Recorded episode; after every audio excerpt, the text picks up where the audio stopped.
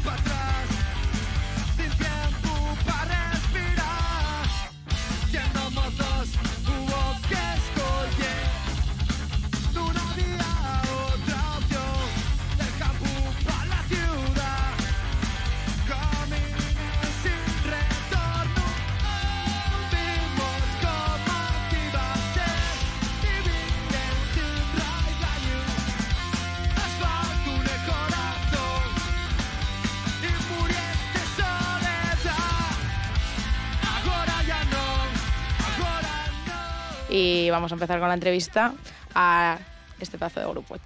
Bueno chicos, lo primero que os queremos preguntar es cómo nace un grupo en Grau.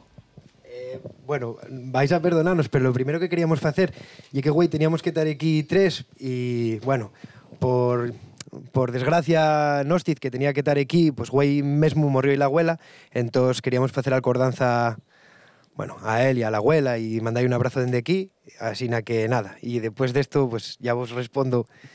Eh, nada, ¿cómo nace un grupo en Grau? En Grau la verdad que siempre hubo bastante vidilla, bastantes, bastantes grupos de, música de hardcore, de metal.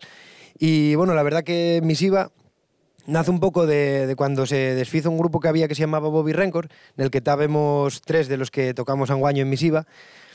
Y bueno, ya ahí al final, en ese grupo yo entrara más tarde. Y bueno, paralelamente naciera un grupo que nunca llegó a ver la Youth, que ya era así un poco más punk rockero. Y bueno, que quedó en nada, pero de ahí surgió el, la semiente para que Oscarín y yo entamáramos este proyecto punk rock. Y nada, empezó así nada, sin muchas pretensiones y, y ya llevamos 10 añazos tocando punk rock asturiano. Y empezáis cantando en bilingüe, pero ahora estos últimos discos estáis sacándolos íntegramente en asturiano. ¿Por qué decidís simplemente cantar en asturiano? Bueno, pues el cambio, la verdad es que fue de una manera como muy natural. No tuvimos tampoco, no fue una cosa que la prediseñáramos ni que la pensáramos.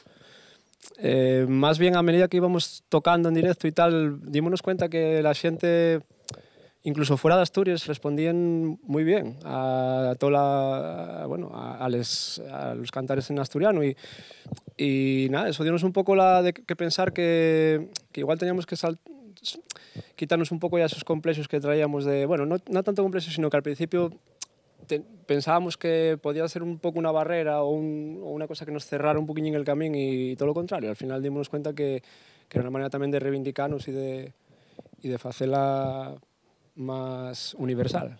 Sí, más cuando salíamos de, Asturias siempre entamábamos, como teníamos el repertorio bilingüe, siempre decíamos, entamábamos en castellano y después de, yo paraba y decía, ¿qué vos parece si cantamos el resto en asturiano? Y, Y todo el mundo, claro, sí, sí. tal". O sea, que la acogida era mucho mayor que, que...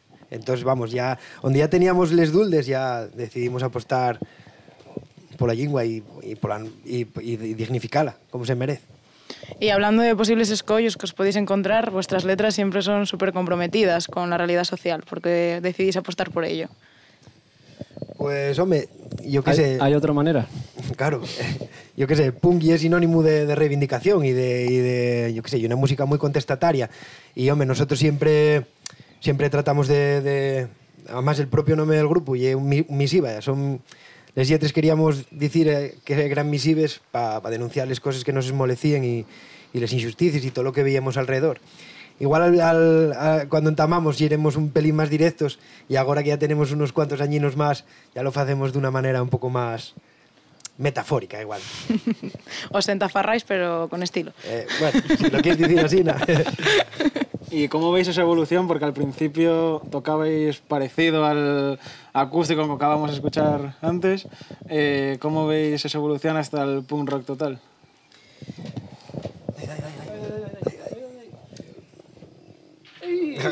Pues, a ver, est- estilísticamente, a ver, y es muy fácil, o, en mi punto de vista, siempre, yo siempre fui muy de, cago, en este grupo, después de tantos años que crees en él y de repente en un falo de misiva, eh, digo, como, como fan, digamos, de otros grupos, siempre decías aquello de, joder, este grupo para hacer esto, que bien hubieran cambiado de nombre o lo que fuera, ¿no? Porque esto, vaya, vaya giro que dieron o vaya tal. Pero vas dándote cuenta cuando un grupo embellezca, al final los miembros que están dentro también embellecen y también de alguna manera madures y de alguna manera vas buscando otras cosas y vas buscando otras cosas que te no sé cómo decirlo que te sigan mm, seduciendo ¿no? y, que te, y, que te, y que te preste tocales entonces bueno también me lloras un poquillín técnicamente como banda cada vez va sonando un poco más redondo y hay una evolución en verdad entonces bueno visto desde dentro a veces tienes que tragarte les, críticas porque ye- no es tan fácil. A ver, Humber, ¿qué ibas a decir? Que tenías el micro ahí. No, yo llegué eso. Alentamos, hacíamos mucho acústico también por, porque nos permitía tocar en sitios que, que si tocábamos en eléctrico, pues era imposible tocar. Entonces, al principio eso, teníamos ese set, pero lo que dices Karim, vamos madurando, igual al principio dábamos mucha cera, pasamos de ese acústico también, que, que fiximos así de manera paralela, y ahora ya, pues, quitámonos un poco esos corsés y esos tal, y ya hacemos un poco lo que nos, lo que nos da por la gana, y, eh, estilísticamente, ¿ok? Bueno, Más o menos. Más o menos, sí. Se Bueno. podría decir. Y hablando de libertades y de orgullos, os tengo que preguntar qué se siente al ser el primer grupo que canta en asturiano en resu. Guau, pues a ver, ya no lle tocar en Asturias, lle tocar en el Resu. Nosotros, nosotros cuando entamamos, vamos, cuando entamó el Resu, que entamó con aquellos conciertos de Psicofitol y Walls of Jericho gratis, yeren ahí en Viveiro, ya vivimos en peregrinación todos los de grado para allá. Entonces, siempre lo veíamos desde la barrera, nunca nos imaginábamos que debíamos estar allí, allí arriba. Entonces, para nosotros foi la, la, vamos, la hostia estar allí. Nada más tocó nos tocar en el escenario grandón, que non había mucha xente polo horario, pero, pero va, para nosotros foi la, el sumum casi, sí, sí.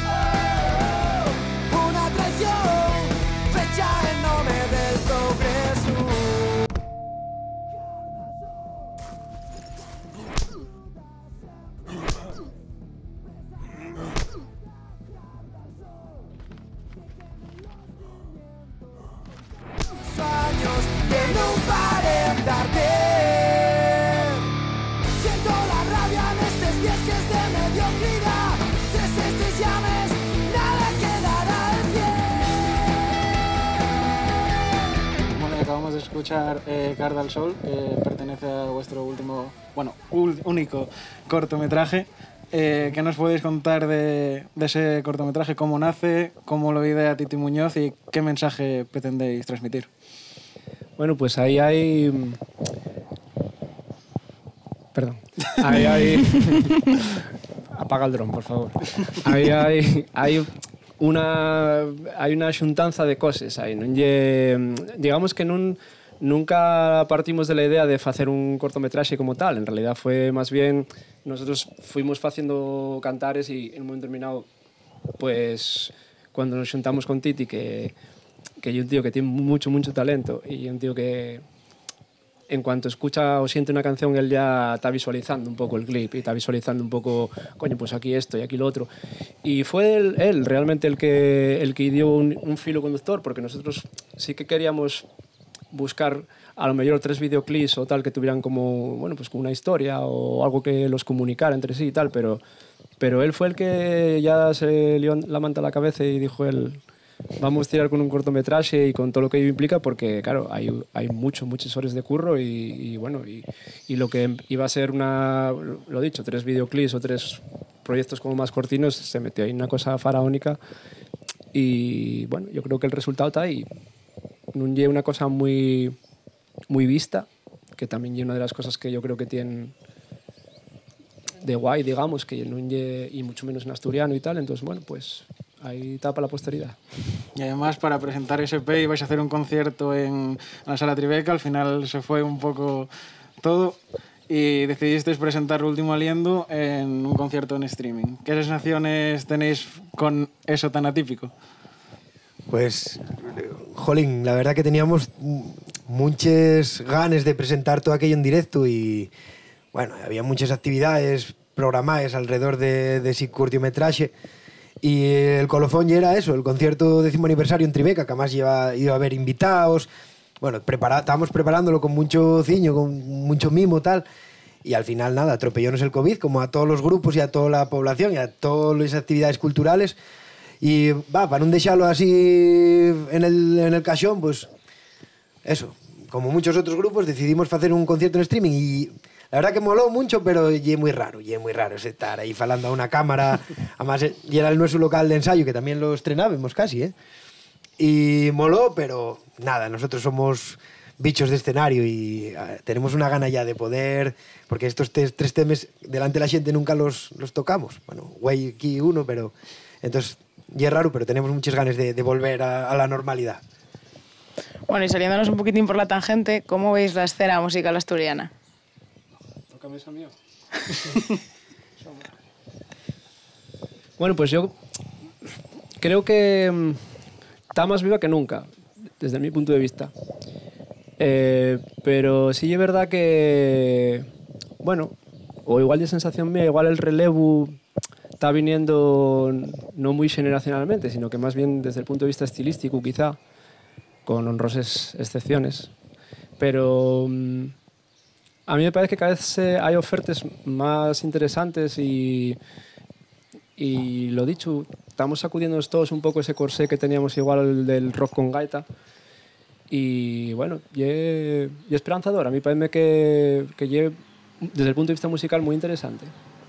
Sí, hombre, atropellónos a todos la, la pandemia, pero la verdad que siempre decimos que en Asturias, si agarras cualquier estilo, siempre hay un grupo potente, un grupo bueno. Entonces, a ver, y es verdad que ahora estamos todos, supongo que estaremos todos a lo mismo, no podemos tocar, pues faremos, estará todo el mundo componiendo, que cuando esto vuelva a la normalidad va a haber una va a haber un tsunami de discos y de, y de propuestas que, que va a molar.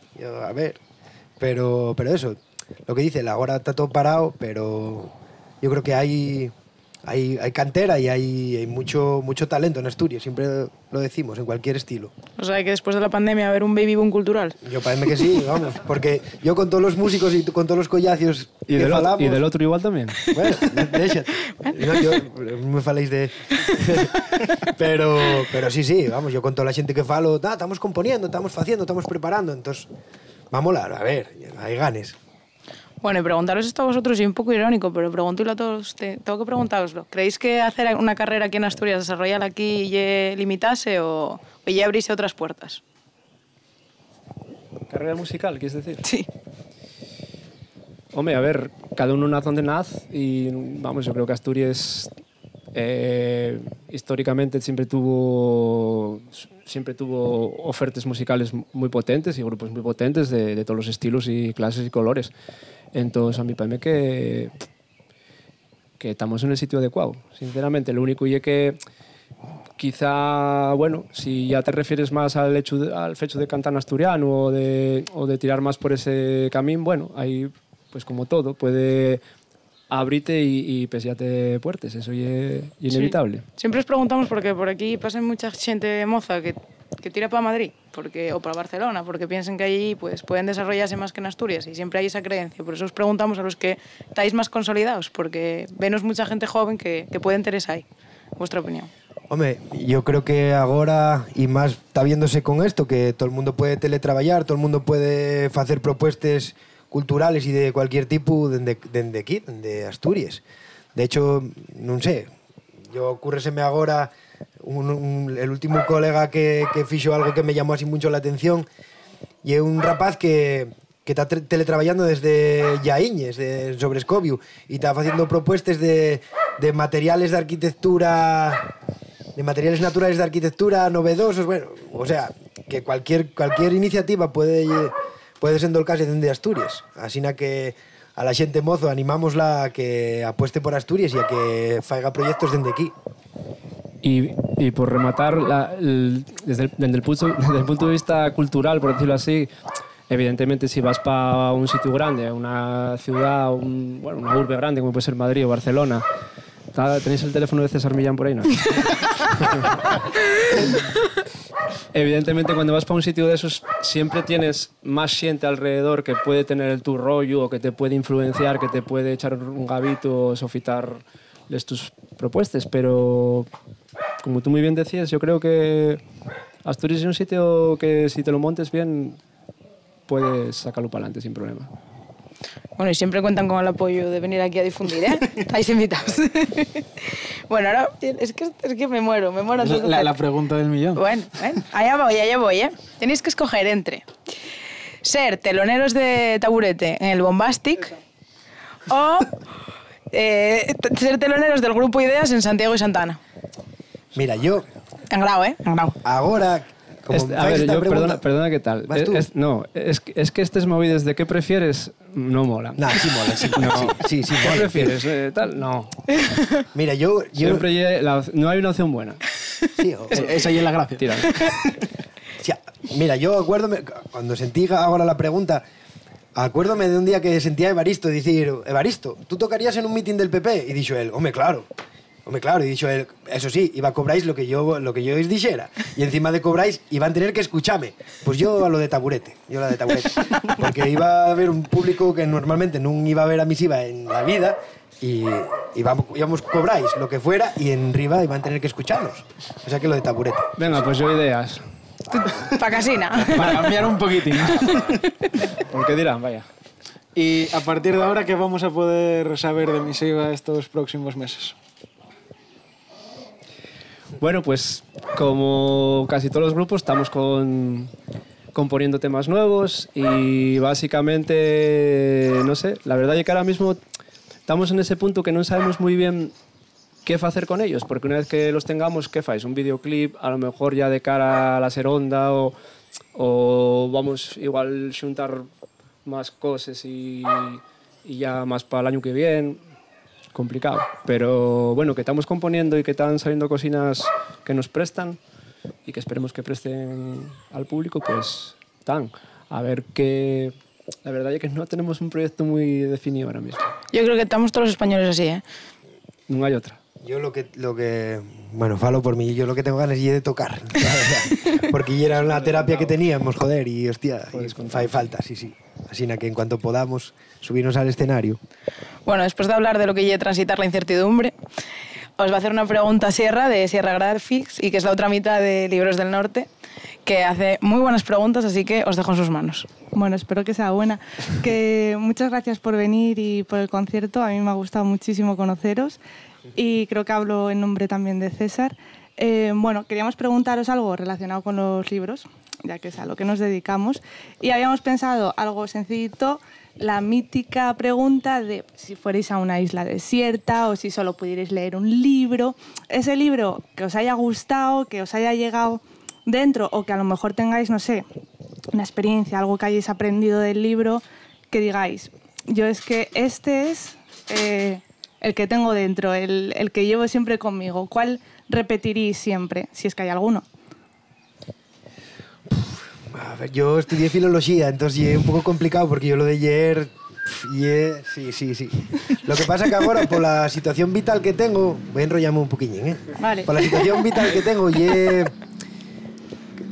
Vamos, tengo dos, tengo dos niños, bueno, un niño y una niña, entonces lo último que llevo ye casi todo sobre crianza y además sobre permacultura. Entonces no, ye, no hay nada que, ye- que sea allí así un- una novela o tal.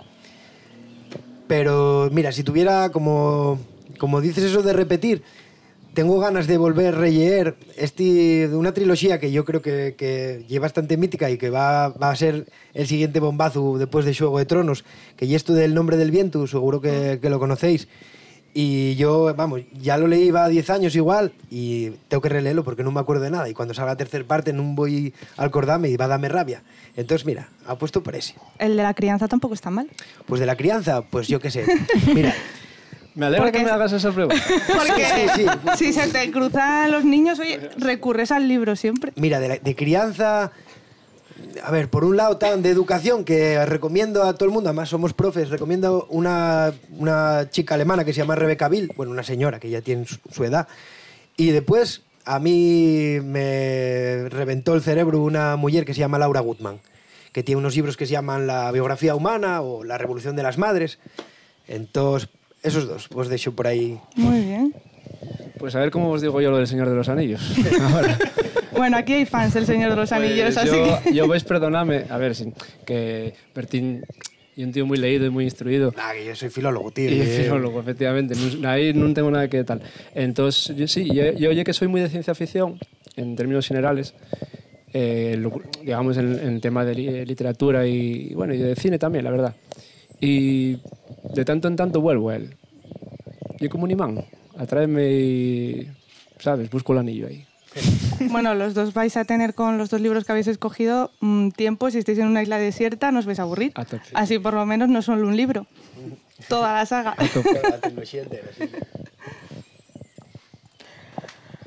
Pues nada. Vuelves, ¿eh? Vuelvo. Vuelves. Bueno, parece bien. Ya que te tratamos bien. Bueno, y para ir acabando ya el programa, la última pregunta, que es la pro- esta sí que es la pregunta del millón y que va un poco relacionado también con lo que nos contaba ahora Sierra, es que nos recomendéis cada uno un libro, una película y una canción. A ver, libro. Yo un libro, el último que leí que me prestó, eh, este de Homo Sapiens, Yuval no sé cuántos, se llama el... y Sabe pa- Yedra pronunciarlo bien si quiere. No, no, yo- a mí no me metas en eso. Yuval, Te- Yuval Javani, creo que es algo algo así. así. Sí, la verdad es que mm, para mí que es muy instructivo. nun- nun- al principio no me daba yo mucha tal, digo, porque, a ver, tiene fama y tal. Y pre- precisamente por eso no agarrélo así como con un poco de, de escepticismo, pero luego convencióme, la verdad. Peli, pff, la verdad es que hay tanta metralla últimamente. A ver, peli un poco curiosa. Mm, Parásitos, Prestóme. También por, igual un poco por lo mismo, porque como traía ese halo de, de ser oscarizada, que al final, bueno, pues no llegué que sea yo muy de peli de Oscars, de Oscars pero bueno, y es lo que hay. Y parecióme que estaba muy bien. Y cantar, joder. A ver. Venga, Beyond the Pines, de Thrice, Muy bien. en temazo. Yo la de los libros saltómela. que ya- Ya, sí, yo, nada, yo qué sé. Mira, por decir otro, de, como falé antes también de permacultura, pues a mí inspiróme mucho este de la revolución de una brizna de paja de, de un japonés que se llama, hostia, el nombre Masanobu, me parece que es Fukuoka, y es muy guapo. Después un- una peli, una peli, a mí siempre me prestó mucho esta que se llama Hacia Rutas Salvajes, que non sei de quién é el director, de Sean Penn, pode ser? Eh, yo que sé, no, non lle de Sean Penn. no, no. Pues produzla o algo así. Yo estoy viendo la carátula, algo pon aí de Sean Penn, ¿eh? Pero bueno. Y después, Iba a decirte yo que la patrulla canina. bueno, claro, no, ahora los, pi- los pijamas, cuidado, ¿eh? Una serie. Y cantar, mira, un cantar que me presta a mí mucho, vais, vais parece vos un poco raro, uno que se llama Océano de la Moda, que lle, tiene una letra brutal. Nuestros grupos favoritos. Pues se acabó. ya. Bueno, pues a ver, hay que ponerse intensos, esa es la última parte. Pues. Les- Casada, tienes que entrar en escena sí o sí. Bueno, ven para acá. Ven ven aquí, Ven acá para acá. siéntate aquí en mi regacito. y vamos a despedir el programa. bueno, venga. ¿Por qué me miráis a mí como los vacas al tren? Porque y es la madre del grupo. Bueno, pues nada, me despido con mi super familia. Eh, convencí o me liaron, no lo sé, nunca lo sabré muy bien, pero parte. si algo recomiendo a todo el mundo es hacer lo que le gusta y poder compartirlo con gente que merezca la pena. Eso es la vida para mí. Y a todos los que nos veis y a mis amigos que me dicen, bueno, a veces no lo veo entero, pero gracias por verlo. Y a todos, gracias por apoyarlo y por sofitarlo y porque la música y la cultura asturiana se merecen mucho, mucho más tiempo del que le dedicamos. Y gracias de corazón. ¿Vosotros no vais a decir nada? Yo, yo aplaudo, venga. Esto yo lo que tengo que aguantar, gracias.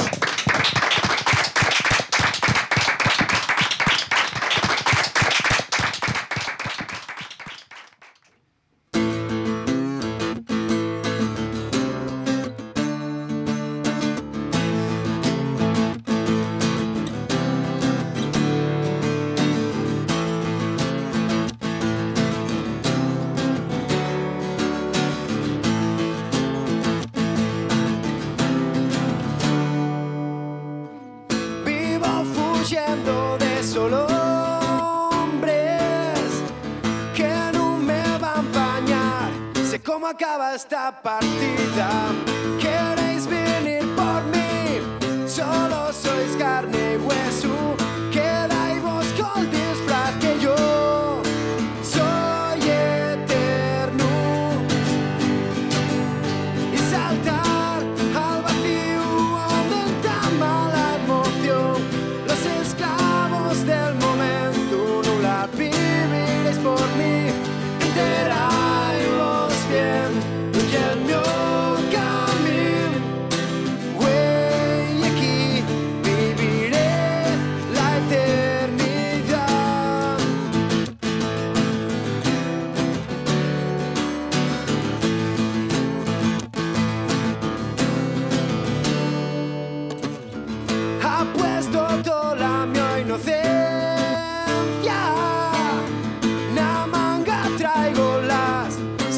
Acaba esta partida.